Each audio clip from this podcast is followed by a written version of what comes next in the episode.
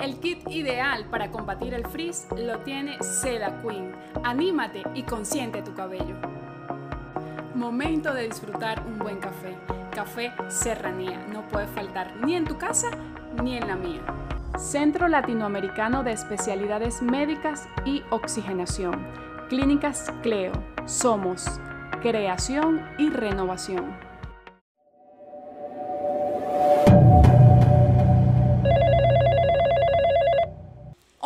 Bienvenidos a un nuevo episodio de Aló, Nat. Les habla Natalie Rodríguez y hoy conversaremos sobre la salud gastrointestinal. Para ello nos acompaña la doctora Criselis Gómez, egresada de la Universidad de Oriente, con especialidad en gastroenterología egresada del Hospital Militar, ¿cierto, doctora? Sí, así es. Bienvenida a Alonat. No, bueno, encantada de estar aquí compartiendo contigo en este espacio, que además reconozco, bueno, eh, que es la primera vez que estoy en un podcast y además estoy muy emocionada. Ay, gracias. para, mí, para mí es un honor tenerte acá con nosotros. Eh, doctora, conversemos un poco acerca de lo que es la salud gastrointestinal. Sí, mira, para hablar de salud gastrointestinal, definitivamente tenemos que decir que es gozar o, que el sistema digestivo funcione correctamente, es decir, que cumpla sus funciones absortivas, su función de digestión, que es principalmente lo que siempre ubicamos o pensamos cuando hablamos del sistema digestivo. Entonces, cuando, cuando gozamos de una salud intestinal es precisamente cuando todos estos órganos funcionan en sintonía para lograr la digestión y ese procesamiento de los nutrientes que nosotros necesitamos para desarrollar nuestras actividades del día a día y además para que el resto de los órganos y sistemas realicen su función o su fisiología eh, normal. Qué, importante es tener una buena salud gastrointestinal. Cuando de repente esto no ocurre, cuando no estamos sanos eh, con nuestros intestinos, ¿qué síntomas me llevan a mí a ir a un especialista? Mira, eh, muchísimas, porque definitivamente el gastroenterólogo o los gastroenterólogos nos dedicamos al estudio no solamente al diagnóstico y tratamiento de las patologías eh, intestinales, sino además también en la prevención. Cuando hablamos entonces de un sistema digestivo, hablamos desde la boca, esófago, estómago, intestino delgado e intestino grueso, pasando también por eh, vesícula biliar, hígado, páncreas. Entonces te das cuenta que es súper amplio. ¿Cuáles son todas estas patologías por las que consultan con el gastroenterólogo? de alteraciones de todos y cada uno de los, de los órganos que hemos hablado. Esofagitis, gastritis, síndromes de intestino irritable, hepatitis medicamentosas, víricas, eh, cáncer, por supuesto, en los diferentes segmentos del tracto digestivo, eh, pues son muchas las patologías que podemos tratar como especialistas y además importantísimo en la prevención también. Claro. ¿Cuál es la función, doctora, del intestino eh, delgado y grueso? Mira, el intestino delgado en sus aproximadamente 6 a 7 metros de longitud, que vemos que es bastante largo y, amplio, eh, se encarga precisamente o principalmente de lo que es la absorción de los nutrientes. Todo esto ocurre a través de las vellosidades intestinales que se encuentran en la superficie o en la mucosa, que es a través de donde se inicia todo, todo este proceso.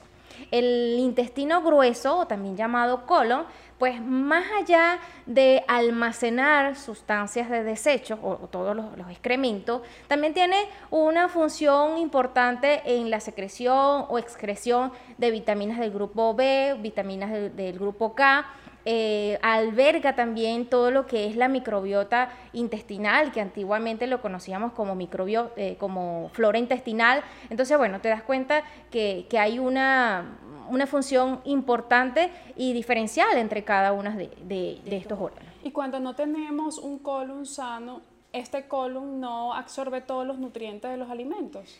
Buena pregunta porque cuando tenemos entonces un intestino delgado, inflamado, precisamente se van a alterar o se altera lo que es esa, esa barrera, esa pared intestinal, esas vellosidades y puede ocurrir un enlentecimiento de todas estas funciones que él realiza. Puede ocurrir procesos malabsortivos, eh, el paciente puede presentar diarreas, eh, puede inclusive también tener estreñimiento. Entonces, básicamente la alteración se da en la parte funcional del intestino delgado. También se puede presentar problemas en el intestino grueso y aquí estamos hablando o tendríamos que hablar de disminución en el movimiento o aumento del movimiento del movimiento del colon, eh, estreñimiento. Y es cuando comienza toda esa serie de inflamaciones. Así es. Que nos perturban, ¿no? Sí, el tema de la distensión, de, todos esos síntomas que son tan molestos. Eh, y que generalmente se presentan después de la comida. ¿no? Ok, nos, nos habló hace unos momentos de eh, prebióticos. ¿Qué son los prebióticos y probióticos?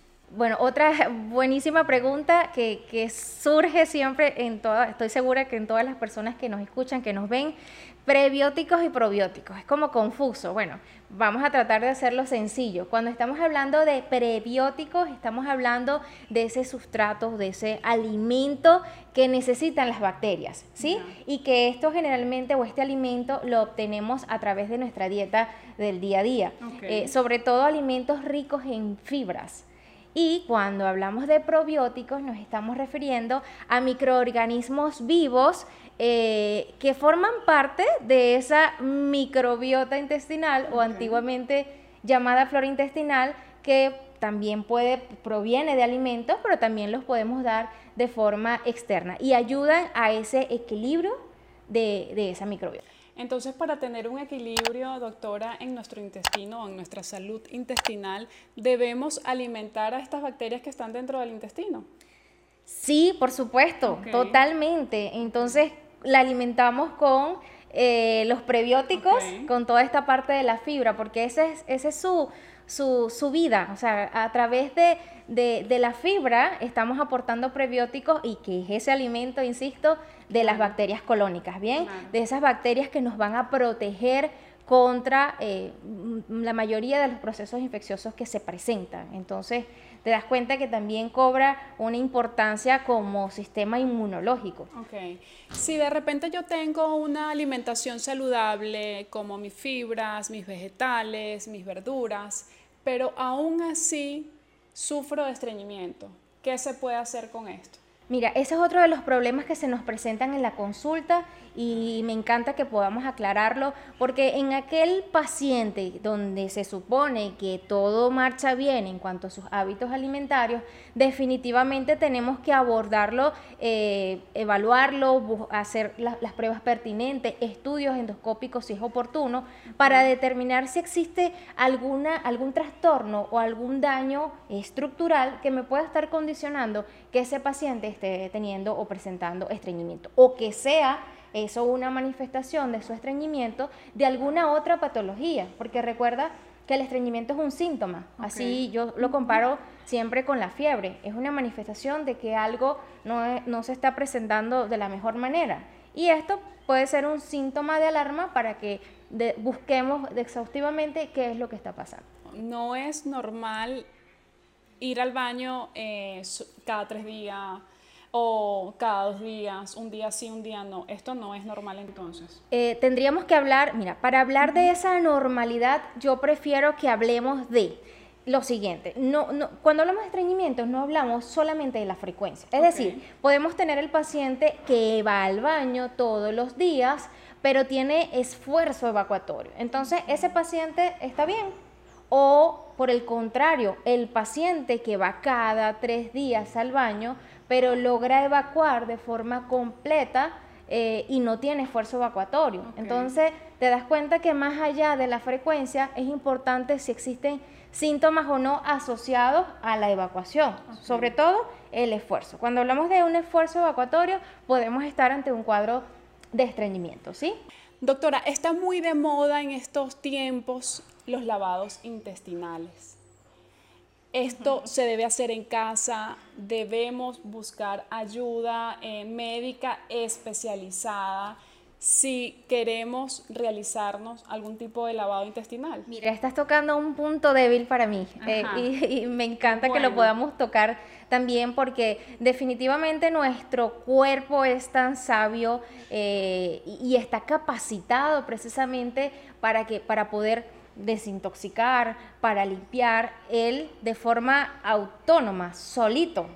Entonces, eh, cuando nosotros llegamos a este tipo de propuestas que, que tú bien lo decías, están en boga, de moda, pero pues no son necesarios. Y quiero decirte y aclararle a todas esas personas que nos ven, que nos escuchan, que dependiendo de la intención que tengas con el detox. Yo apoyo los detox que son eh, de aumento de los vegetales, de las frutas, quizás los jugos verdes, pero ¿con qué intención quieres hacer un detox? El hígado se encarga perfectamente solito de depurar todo esto. Si es un lavado intestinal, el, el colon está en la capacidad para hacerlo solo.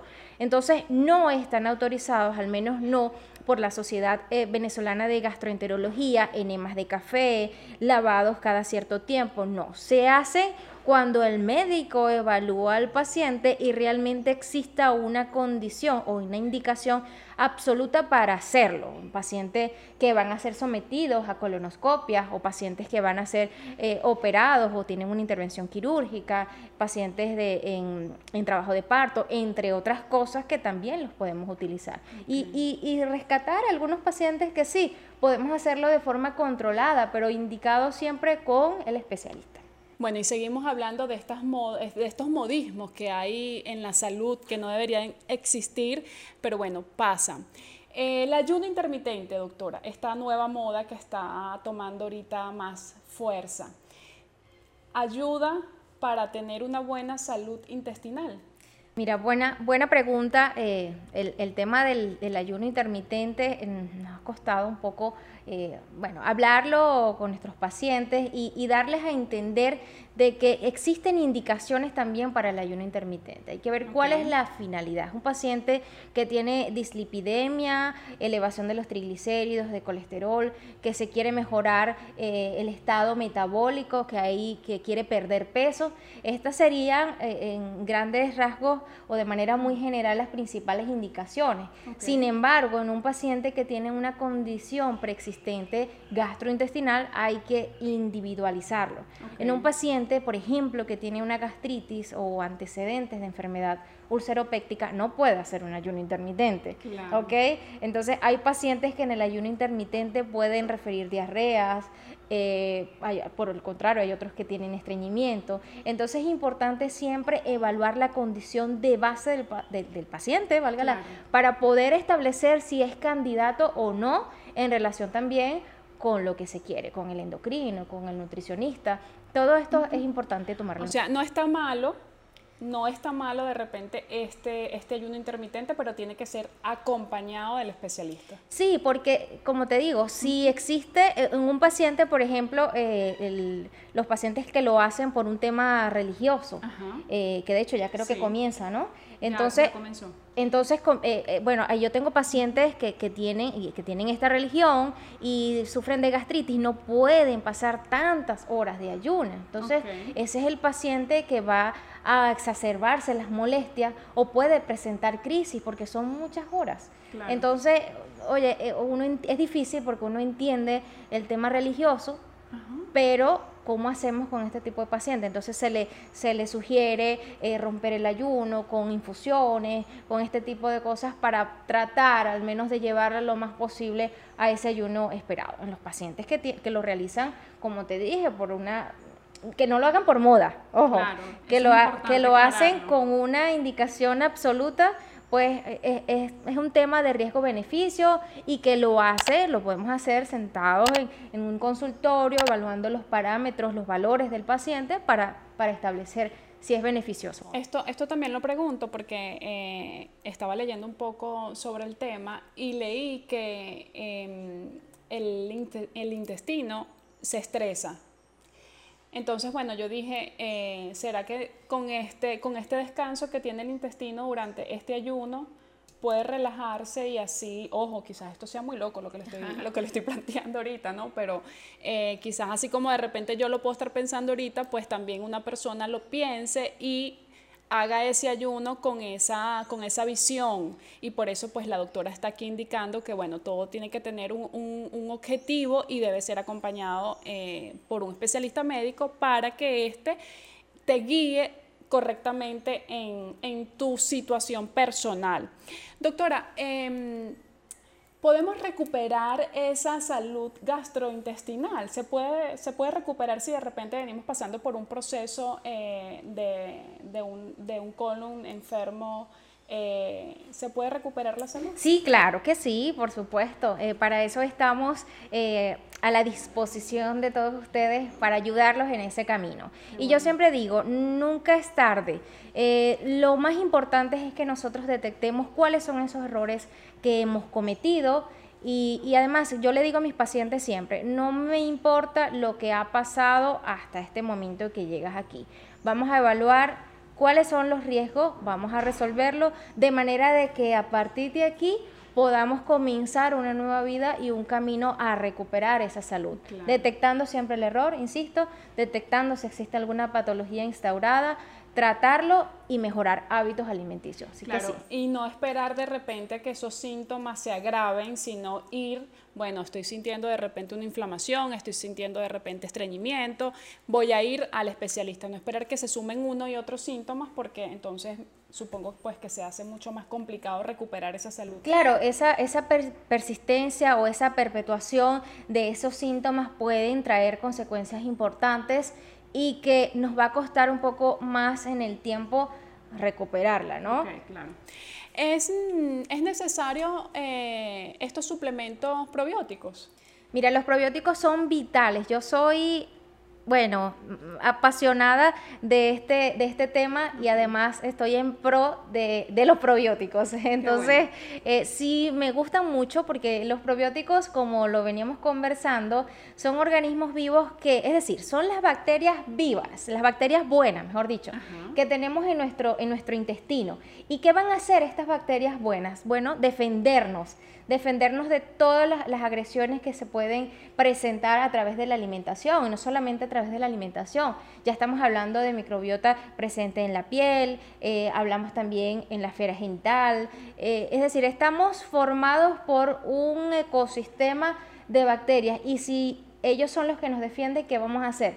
Vamos a mantenerla sana, vamos, podemos aportarlos, eso sí, cuando con la dieta es suficiente, teniendo una dieta balanceada. ¿Y cuáles son estos alimentos que tienen probióticos? Mira, los que contienen probióticos son los fermentados, eh, lácteos fermentados, por ejemplo, el yogur en su máxima expresión, o es el representante, solo que a nosotros nos gusta el yogur con azúcar. Claro. Entonces, eh, el beneficio se obtiene es del, del yogur sin azúcar, eh, los kefir, también están los, todos estos fermentados que están haciendo de forma artesanal, pero que, ojo, tienen que ser vigilados porque es un tema de una reproducción de microorganismos. Entonces, esto tiene que, también tenemos que ser cuidadosos de dónde compramos y de dónde provienen esos fermentados. ¿Y los alimentos que tienen prebióticos? Mira, los que contienen prebióticos, eh, como hablábamos, los, alimentos con mayor cantidad de fibra, tenemos granos integrales, eh, cebolla, la cebolla contiene alto contenido de prebióticos, el ajo, cebollín, las alcachofas, o sea, generalmente las hojas o, o los legumbres y hortalizas verdes. Entonces, eh, por allí tenemos una fuente rica de, prebióticos y que tenemos que ingerirla. Doctora, ¿cómo podemos evitar eh, o mejorar de repente los gases, la, inflamación, el malestar estomacal? Mira, estas recomendaciones son vitales, importantísimas, aunque la hemos venido reiterando, eh, no la voy a dejar de decir. el pilar fundamental de todo esto es la alimentación.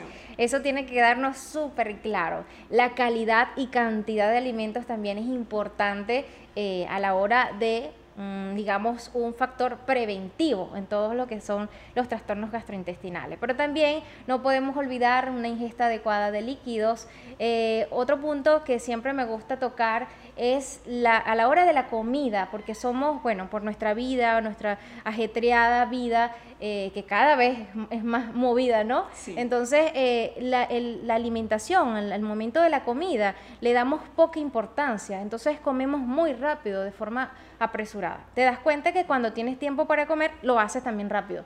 Entonces, yo, pasa. Sí, yo, yo lo que siempre les digo es que debemos comer de forma eh, pausada, con, toda la paciencia del mundo, como si fuera realmente un, culto un, que le estamos dando a nuestro, a nuestro cuerpo.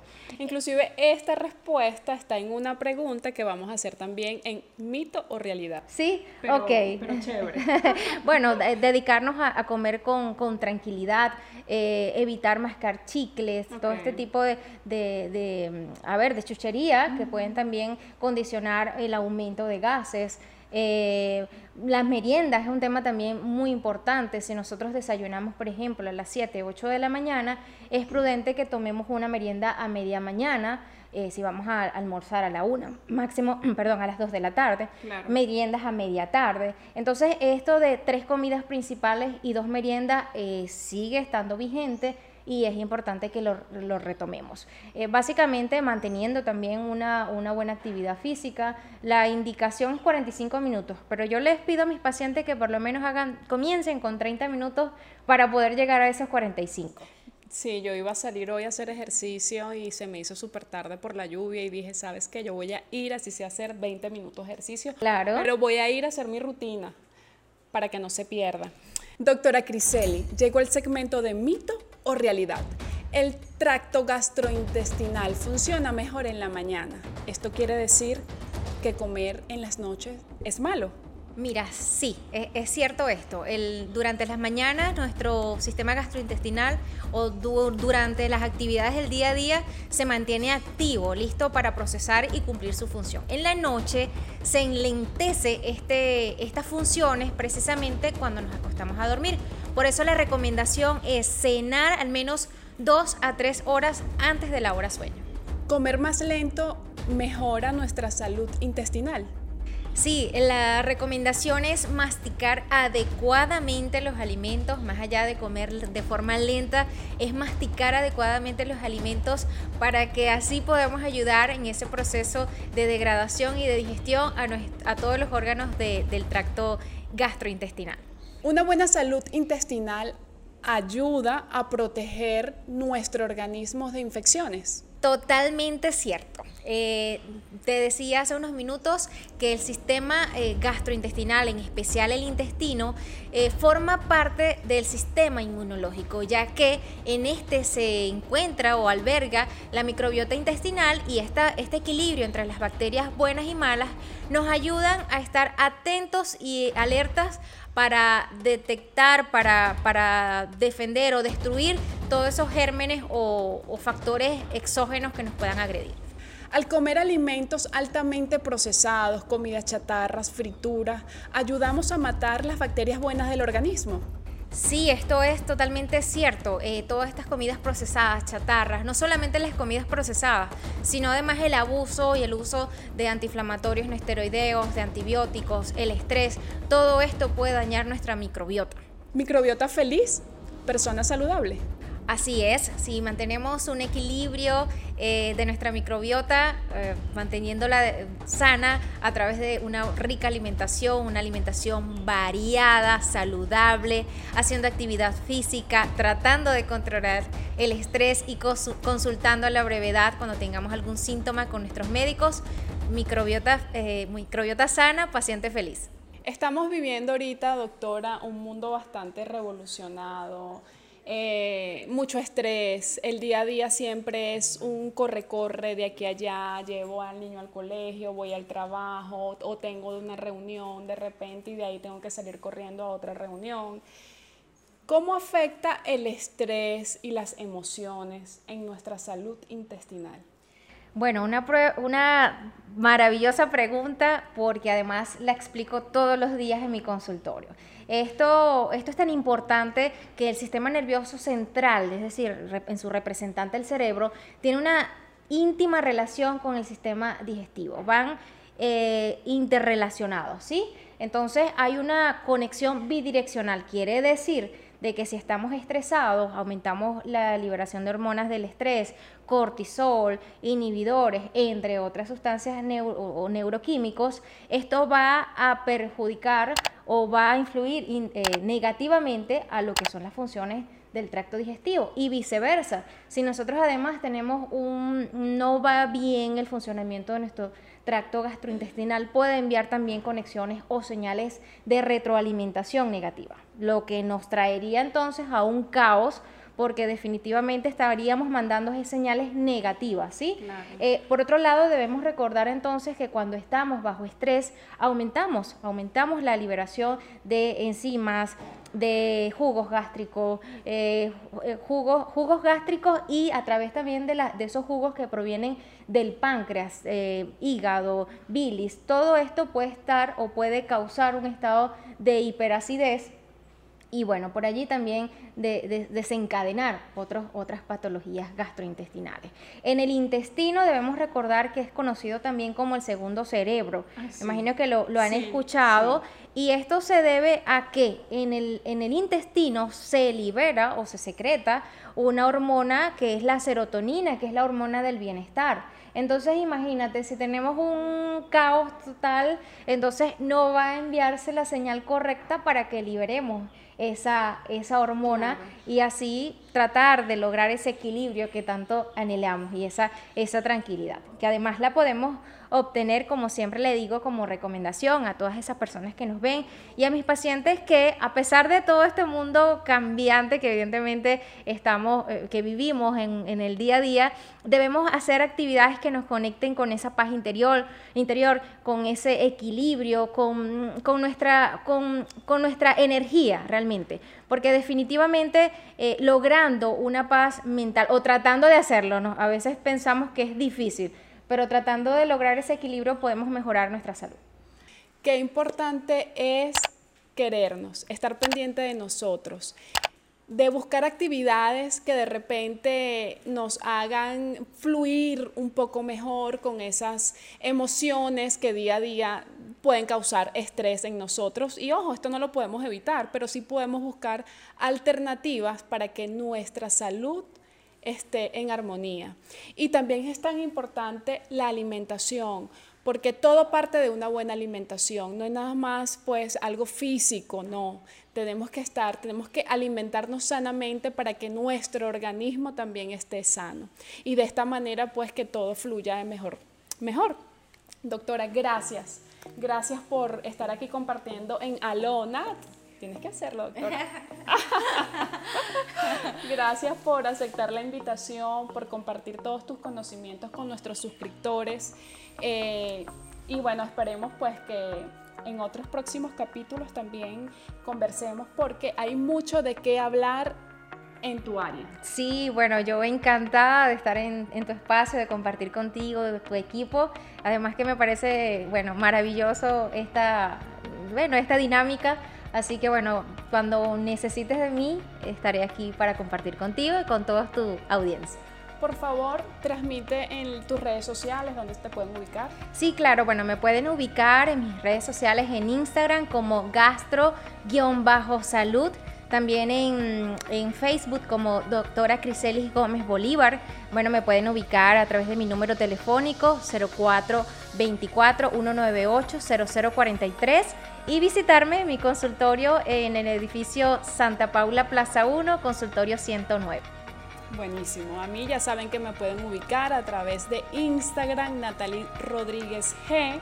Eh, les voy a dejar por acá abajo de todas maneras en la descripción toda mi información. No olviden darle like, comentar, es importante que comenten para que tengamos ese feedback siempre y esto pues cada día crezca con invitados y que la información llegue a más allá de la frontera.